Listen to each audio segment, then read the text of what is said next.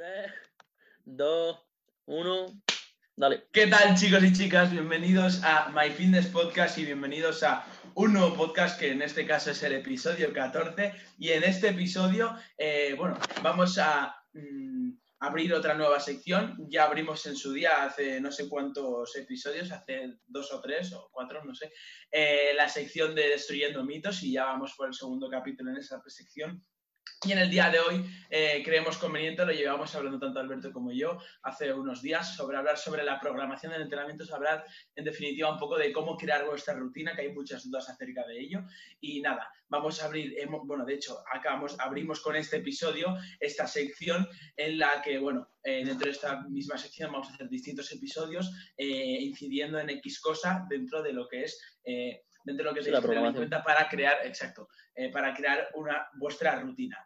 Entonces, eh, si os parece, Alberto va a empezar a hablar un poquito sobre lo primero que tenemos que tener en cuenta para empezar a crear la base de nuestra rutina. Y bueno, ya me callo y dejo que hable. Vale, eh, bueno chicos, y bueno, vamos a explicar un poquillo sobre lo que viene siendo las bases de la programación del entrenamiento.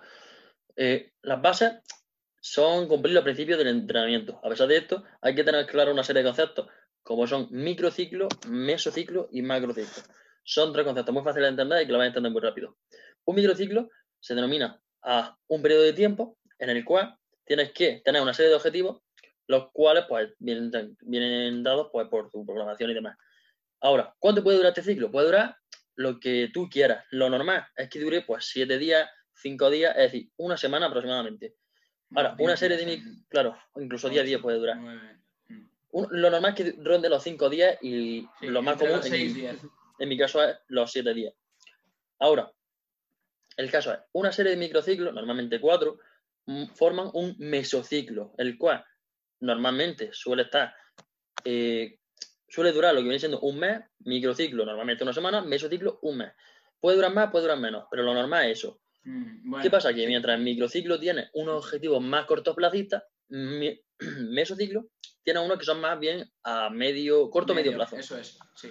Vale. Y luego ya la composición de distintos mesociclos y a su vez de distintos microciclos forma lo que viene siendo un macrociclo, cuyo objetivo es más a largo plazo, es de mayor escala, es decir, tiene una importancia pues, mucho mayor claramente porque es donde quiera llegar. Y yo siempre pongo una especie de ejemplo. Eh, los macrociclos, mesociclos y microciclos se pueden dividir como empezando una carrera. Una carrera de 100 metros. Para hacer la carrera de 100 metros, primero tienes que hacer los 10 metros, y después los 20, y después los 40. Siendo el objetivo final el del macrociclo, el de llegar a los 100 metros.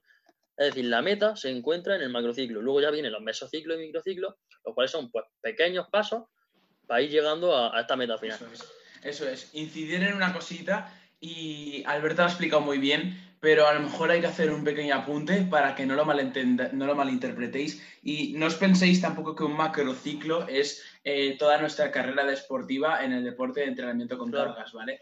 Eh, hay que tener en cuenta que para que yo de la manera que mejor lo entendí, porque si tú entiendes lo que te voy a decir ahora, bueno, entiendes, no entiendes más o menos esta, estos ejemplos generales un poco, eh, ya más o menos lo entiendes y es macrociclo va de más grande a más pequeño, ¿vale? Macrociclo más grande, mesociclo. mediano y el pequeño microciclo. Entonces, eh, macrociclo un año, mesociclo los meses del año y microciclo las semanas del año, ¿vale? Ya os ha dicho Alberto, eh, las, más o menos los datos que yo suelo poner a la hora de decir microciclos suelen ser entre 6 y 10 días, ¿vale? Eh, va a depender de cada, bueno, de cada persona, lo que le vaya mejor a su contexto, si, bueno, a él le va mejor que se resete su distribución del entrenamiento cada 6 días o que sea cada 10 días o cada 7 cada 8. Alberto, su microciclo se compone de 7 días. El mío, por ejemplo, de 8, aunque lo común suele ser una semana natural. Eh, luego, el mesociclo. Ha comentado Alberto un mes, que un mes ronda las 4 semanas. Bueno, eh, no, no, tienen por qué ser 4 semanas. Eh, pueden ser entre 4 semanas, pueden ser 5, pueden ser 6, 7, 8, ¿vale? Que se ven, sobre todo en el mundo de la hipertrofia, también entre 4 y 8 suelen ser las semanas que suele durar un mesociclo. Y luego macrociclo, eh, como ha dicho muy bien Alberto, es más a largo plazo y bueno, suele ser como la temporada, ¿no? Eh, como un año, suele ser, hablamos anualmente cuando hablamos de... Sobre todo, por ejemplo, en ejemplos de personas con, que quieren competir, de competición, el macrociclo se denomina básicamente el tiempo, la temporada completa, desde que empieza a prepararse con un preparador o al solo, Sí, hasta el momento en el que, claro, hasta el momento en el que compite. Ese macrociclo puede durar un año, dos años, tres años, lo que sea. Claro, claro. No, lo no, no, único sí, sí. que lo normal es que, pues, si sueles competir a nivel anual, pues que es que pues, dure un año, nueve meses, ocho meses, Claro. lo normal. No, no, totalmente. Y al igual que tú has dicho eso, eh, un mesociclo eh, puede durar hasta 12 semanas. De hecho, tanto yo como Alberto y seguimos a Joan Pradeis, Sí, sí, sí. que bueno, es un crack. Eh, seguramente muchos de vosotros que estáis- está- nos estáis escuchando ahora mismo sabéis quién es. Es bueno, eh, ¿cómo explicarlo? Un atleta, eh, youtuber, influencer, un poco de todo eh, del mundo del fitness y que de hecho estuvo explicando en su programación más enfocada al powerlifting, al entrenamiento de fuerza, eh, que duró su mesociclo. Eh, la plan y en sí, la, pro- eh, la planificación, duró 12 semanas, ¿vale? Entonces, que no os quedéis con 4 semanas, ni 5 ni 6, que suele durar eso. Normal entre 4 y 8, pero suele, bueno, puede haber más. Vale, y ya, pues, para que vaya empezando a Nico también hablar un poco, un poquillo, eh, yo hablo básicamente de lo que significa un microciclo, he explicado esto. Y ahora, ¿qué tienes que tener en cuenta en cada ciclo? Tus objetivos, tus objetivos individuales, personales, eh, competitivos, los que tú veas. Y Nico, si quieres, empezando. Totalmente. Eh, siempre lo decimos y no nos vamos a cansar, de hecho llevamos pocos podcasts, 14, y tenemos pensado subir muchísimos más y os vais a hartar de escucharnos de decir que es súper importante el contexto e individualizar. Y los objetivos eh, es una cosa muy importante, ya que al final es el por qué estamos haciendo lo que estamos haciendo. Eh, al final es nuestra fuente de motivación en parte. Si lo pensamos, cuando estamos entrenando, estamos entrenando para cumplir nuestro objetivo, para llegar a nuestro objetivo, independientemente si es corto plazo, medio plazo o largo plazo. Entonces, es súper importante marcarnos bien nuestros objetivos. Y yo siempre recomiendo que nos marquemos objetivos. En este caso estamos hablando del entrenamiento con cargas, de lo que es el entrenamiento, y que nos marquemos objetivos tanto a corto plazo como a medio plazo como a largo plazo. Y sobre todo para personas que eh, son cortoplacistas, eh, como yo era en su inicio, en los inicios, aunque ya sí siempre digo, siguen siendo mis inicios, pero me costaba muchísimo más tirar la mirada como a, años, ¿no? Lo veía como muy lejos y poco a poco esto lo voy mejorando, con el tiempo ya se va cogiendo. Eh, pero lo que os digo, o sea, ponerse objetivos a corto, medio y largo plazo va súper bien, pero bueno, eh, la cosa es que eh, esto es un tip que os doy, pero bien, bien no es de lo que os quiero hablar. Y al final, lo importante de los objetivos es que eh, dependiendo de la magnitud de tu objetivo, vas a tener que hacer una cosa u otra. Y el objetivo también, como os he dicho al principio, depende mucho, tiene mucha, tiene una relación directa a lo que es el contexto, ¿vale? Obviamente no puedes ponerte objetivos súper ambiciosos siendo un estudiante como yo, que no solo es un estudiante en el sentido de que tiene que hacer las tareas del colegio, tiene que sacar los exámenes adelante del colegio, eh, tiene que hacer la academia de inglés, eh, tiene que luego mm, el fútbol, que yo aparte de ser estudiante también abordo el tema del fútbol, hago mis entrenamientos de fútbol, ¿vale? Y no puedo decir, vale, eh, tiro, me lo invento de chavales, 100 kilos en banca el 1 de enero y al 31 de diciembre de, de este mismo año de 100 kilos te tengo que pasar a, no sé, 160, 170, ¿vale? No puedo. O sea, hay que tener en cuenta el contexto antes de ponerse objetivos, porque los objetivos has de ser optimista, pero también Pero has de tener un punto de realista. Es súper importante. Realista, combinación con realismo, con optimismo. Entonces, esta charla motivacional ahí Y- súper chula. Me ha salido. Y también, pues, pues te voy a decir una cosa. Eh, lo que tú has dicho, para las personas cortoplacistas y también para las personas que no son cortoplacistas, el hecho de tener metas hace que tenga motivación. Yo, por ejemplo, soy una persona que no me considero cortoplacista, soy una persona bien largoplacista y demás, pero aún así, Sí, sí. todo el mundo pierde, pierde, pierde motivación. Y todo el mundo, pues ahí tiene momentos en los que, pues por exámenes, por tu vida personal, pues está peor. Por lo tanto, el si, por ejemplo, tiene algún tipo de, mm, de como de check, o sea, tiene algún tipo de, sí, básicamente de objetivo, que lo cumple, es algo que te va a devolver seguramente la motivación. Si tú, por ejemplo, Claro, dices, si tú, por ejemplo, dices que tienes de objetivo a largo plazo 300 kilos en peso muerto y ahora solo levantas 100, hombre, puedes hacerlo claramente, pero te va a desmotivar muy rápido. Pero si en cambio dices, mira, voy a pasar desde aquí, desde 100 voy a pasar a 150, y de 150 a 200. y de- No sé si me he explicado, pero supongo Sí, que... o incluso, o, o no solo eso, incluso ponerse, si quieres pasar de 100 a 300, ponerse como objetivo a corto plazo, eh, llegar a los 115 o a los 120 y objetivo de a, a medio plazo, llegar a los 175, 180, o sea, así va la cosa. sí, sí. Eh, me he ido- luego me he ido por las ramas, como siempre me voy, me parezco un mono. Eh, que, bueno, es esto que os quería comentar. Lo que me ha dicho Alberto, al final es una cosa que yo quería comentar, pero que me he ido a otra. Que independientemente de si eres una persona largoplacista o cortoplacista, es muy importante que te pongas objetivos en todos los en todas las franjas del tiempo, o sea, en corto plazo, medio plazo y largo plazo. Es muy importante. Y bueno, ya para ir más o menos terminando, eh, todo lo que estamos diciendo siempre tiene una cosa en común y es los principios del entrenamiento. Uno de ellos, el más importante, es decir, el indispensable, no es que sea importante, que también, sino que es indispensable. Sin él no puedes mejorar. Es la sobrecarga progresiva. Es decir, sobrecarga progresiva eh, es básicamente el aumentar las dificultades de tu entrenamiento a lo largo del tiempo. Tú, por ejemplo, yo siempre pongo la misma, el mismo ejemplo de que es la sobrecarga progresiva. Imagínate que tú eh, pues, vas desde casa de tu abuela hasta tu casa con un, con un toro, una cría de toro. Pues va con el toro. ¿Qué pasa? Que conforme el toro va creciendo, tú para poder llevándolo, vas a tener que seguir cre- creciendo, vas a tener que hacer más fuerza. Por lo tanto, lo mismo pasa con la rutina. Tú, en un principio, por la rutina, va a ser dura para lo que tú eres. ¿Qué pasa? Que cuando pasa un tiempo, tú no puedes tener la misma rutina. Tú no puedes seguir levantando a la cría del toro. Tienes que levantar ya al toro que pesa 300 kilos. Pues lo mismo pasa en el entrenamiento. De hecho, de hecho este, este mito eh, viene, de- creo que es la antigua Grecia, no sé, no lo sé bien bien, no quiero meter la pata, pero de hace un No, montón. claro. eh, La, la persona que, que inventó la sobrecarga progresiva lo hacía así, no sé si Alberto lo ha dicho por Sí, eso, sí, pero sí, eh, se creó, se inició por eso, ¿no? Persona que, bueno, que quería muscularse en su- hace un montón. Es que no sé ahora del tiempo, pero no estoy hablando de 100 años, estoy hablando de miles de años o centenares de años, muchos.